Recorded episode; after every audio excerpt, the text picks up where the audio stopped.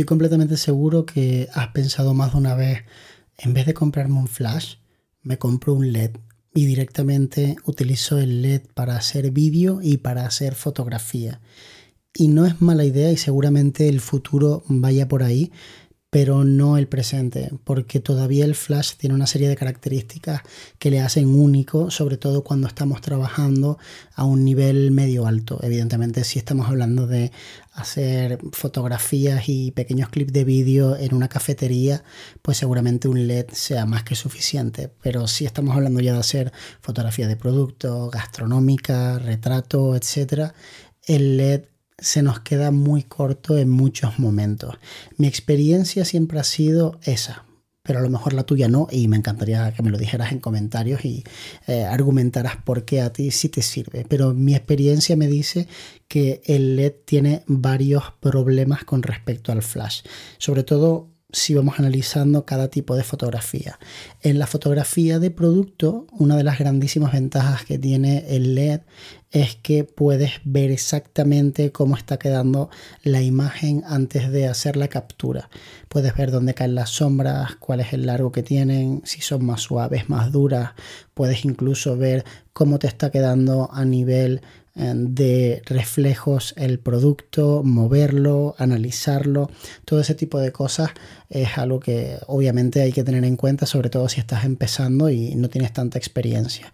Pero ten en cuenta que los flashes también tienen una luz de modelado y puedes activarla para ver todo eso, bueno, más o menos, y ver cómo te va a quedar aproximadamente. No es lo mismo, pero más o menos puedes hacerte una idea. Aparte de eso, lo otro que tienen bueno es que como no generan tantísimo calor, ya no es aquello de las luces incandescentes que no se podían utilizar para hacer fotografía de producto ni fotografía de comida porque echaban a perder la comida súper rápido, ¿no? Esto ahora ya ha cambiado y pues de alguna manera puedes utilizarlos. Pero sí que es verdad que los LEDs tienen una serie de carencias. Para mí la principal es que si quieres que el LED sea realmente potente, es muy grande, muy caro y muy pesado. Y cargarlo es tedioso no lo siguiente, sobre todo si lo comparamos con un flash muy potente. O sea, el flash más potente del mercado, que si no me equivoco no conozco otras marcas, pero en la marca que yo utilizo tiene un generador bastante grandote, es un generador como así. Y además de eso lleva pues una especie de cable gordo que va a una cabeza grandota. Bueno, pues eso no es nada al lado del LED más grande que yo he visto, porque yo he visto LED que miden literalmente como medio coche, o sea, una cosa masiva, gigantesca, una movida muy loca y todo para iluminar a un tío al aire libre que, que tampoco es que digas tú, lo está dejando ciego. No, no, para hacer una transmisión de televisión en el Mundial, lo vi y flipé. Dije, ¿cómo puede ser algo tan gigantesco, ¿no? De la marca Arri, así como redondo, enorme, gigantesco y además con una lente Fresnel en el frontal, que son estas lentes que tienen una peculiaridad y es que por la forma en la que están construidas focalizan la luz y hace que eh, el rendimiento, digamos, sea mayor que si fuese simplemente un, un, pequeño cristal. De hecho, el Profoto A1 lleva una de esas lentes y por eso también pues trabaja también, ¿no? Entonces, ese tipo de necesito mucha potencia porque si no, no puedo trabajar con ciertos diafragmas y el LED me implica cargar con un equipo muy grande, para mí lo hace inservible, porque yo trabajo de una forma que es muy, digamos, mm, no casera, pero sí me gusta presumir de que llevo poca maleta. Me gusta presumir de que llevo muy poquitito equipo y eso me da mucha flexibilidad. Puedo estar en muchos lugares, trabajar muy rápido. Yo soy una especie de reportero, pero de fotografía comercial. O sea, yo por la mañana estoy en un lugar, por la tarde estoy en otro, me muevo en la moto. Entonces me gusta mucho el flash porque me da esa flexibilidad. Sobre todo, por ejemplo, el Profoto A2, que es muy chiquitito, es literalmente así. Entonces, eso junto con que ahora las ventanas de luz son magnéticas y las abres y las montas simplemente tirando de un gatillo, hacen un clock y se quedan montadas, pues me lo pone realmente fácil. Para viajar, pues igual, no tengo que estar cargando con enormes eh, baterías ni nada, porque las baterías son así, son chiquititas y bueno, los LEDs a los que se le ponen baterías, estas V-mount que son como bastante grandotas, estamos hablando de baterías que al aire libre fácilmente son así, ¿no? Entonces, este tipo de cosas para mí es flash 1, LED 0 pero sí que es verdad que el LED tiene la previsualización, que eso es muy cómodo, y el hecho de la versatilidad, que puedes hacer fotografía y vídeo. Entonces, en ese sentido, LED 1, Flash 1. A partir de ese momento tendríamos que analizar varias cosas. Lo primero, la velocidad del destello.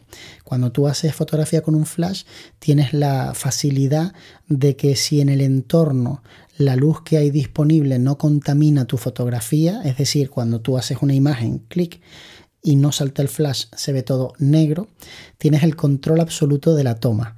Eso es prácticamente imposible con LED porque el LED para que ocurriera eso tendría que ser tan extremadamente potente que estaríamos hablando ya de un LED pero gigante, o sea, masivo, rollo un Sky Panel de, de, de Arri como mínimo, que vale por cierto 6.000 euros, que esa es otra de las cuestiones, que el precio de los LED ha ido bajando con los años y hay un montón de marcas que afortunadamente lo han acercado al gran público, pero a nivel profesional el precio de los LED se dispara a un nivel que, en los flashes no lo ves. O sea, hay flashes muy caros, pero nunca tan caros como los LED. Los LED a ese nivel pro de película. O sea, tú coges, por ejemplo, dices, Anna Leibovitz, ¿con qué equipo trabaja? ¿No? Y de repente dices, eh, Martin Scorsese, ¿con qué equipo ilumina su película? Y tú te das cuenta de que el presupuesto es como no sé cuántas veces más, ¿no? Pero una barbaridad más. O sea, los flashes son baratos, entre comillas, comparado con el mundo de la luz continua.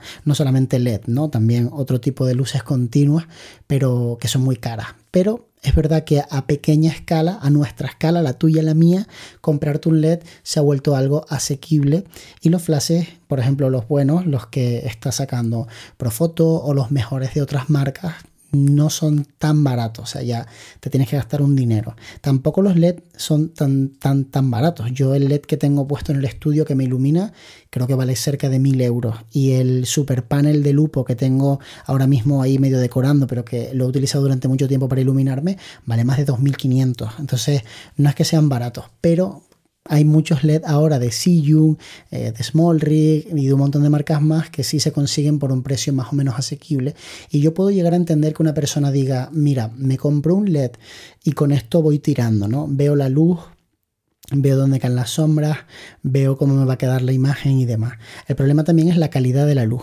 normalmente el LED, para que tenga buena calidad, para que verdaderamente te dé un color bonito, tiene que ser un gran LED mientras que un flash, incluso de una calidad dudosa, te puede dar una buena fotografía. O sea, tú ves la fotografía y ves unos colores más o menos bien. Y si ya te compras buenos flashes, los colores son geniales y muy estables siempre. Y el LED a veces te da como dominantes de color que tiran a verdoso, que tiran a magenta. Y es como que a cierto nivel ya uno se da cuenta, ¿no? Y la gente sobre todo que trabaja en, rodajes y cositas, no te digo películas, pero ya publicidad y demás, sí que muchas veces tiene muy en cuenta eso porque le facilita la vida trabajar con buenos equipos, con buenos LED y con buenos flashes. Entonces, creo que honestamente, si estás empezando, te diría que hicieras el esfuerzo de aprender a utilizar un flash porque te va a resultar mucho más cómodo. Porque si hablamos de inversión barra potencia, claramente el flash es superior y en tamaño ni te cuento. Y porque además, aunque no es lo más, digamos, ideal trabajar siempre con luz disponible en vídeo, ocurre una cosa en redes sociales y es que todavía los clientes, al menos con los que yo trabajo, aceptan que el vídeo sea menos producido que la fotografía. O sea, la foto fija está a un nivel superior al vídeo en este momento. Quizás en un futuro la cosa se vaya equilibrando y la gente empieza a cargar con mucho más equipos para hacer vídeos, ¿no? Antes nadie utilizaba prácticamente un gimbal, era una cosa como exquisita. Ahora todo el mundo utiliza un gimbal. Antes nadie editaba color, ahora mucha gente edita color. Pero todavía no se utilizan grandes equipos de iluminación para rodar, por ejemplo, reels en restaurantes y demás. Empezamos a ver que alguien se lleva un pequeño LED que pone por aquí, un puntito de luz por allí, pero es como algo que todavía todavía los clientes te aceptan que vayas con la Osmo Pocket y hagas un reel con la luz disponible y, que quede como quede, ¿no? Y que así está bueno, ¿no? Porque todavía no hay tanto nivel. Sin embargo, en fotografía sí. O sea, el nivel de fotografía es bastante alto. De hecho, ahora mismo, si haces fotografía gastronómica y no utilizas flash, claramente estás en desventaja.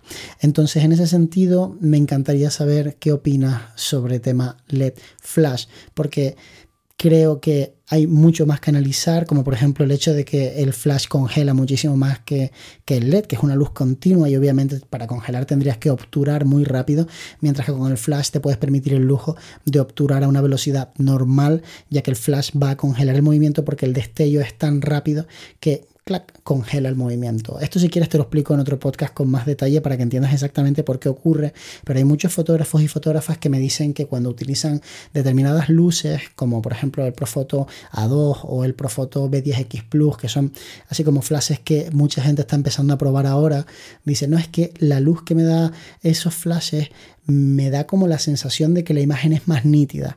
Y algunos me han llegado a decir, no sé si me estoy condicionando porque la marca hace bien su trabajo a nivel de marketing, lógicamente, o realmente veo una diferencia, ¿no? Y algunos incluso lo han probado con otros flashes y demás. Así que me encantaría saber tu opinión. Gracias por estar ahí cada día y si te apetece apoyar este podcast, por favor, suscríbete a Patreon o valora hacerlo. Un abrazo.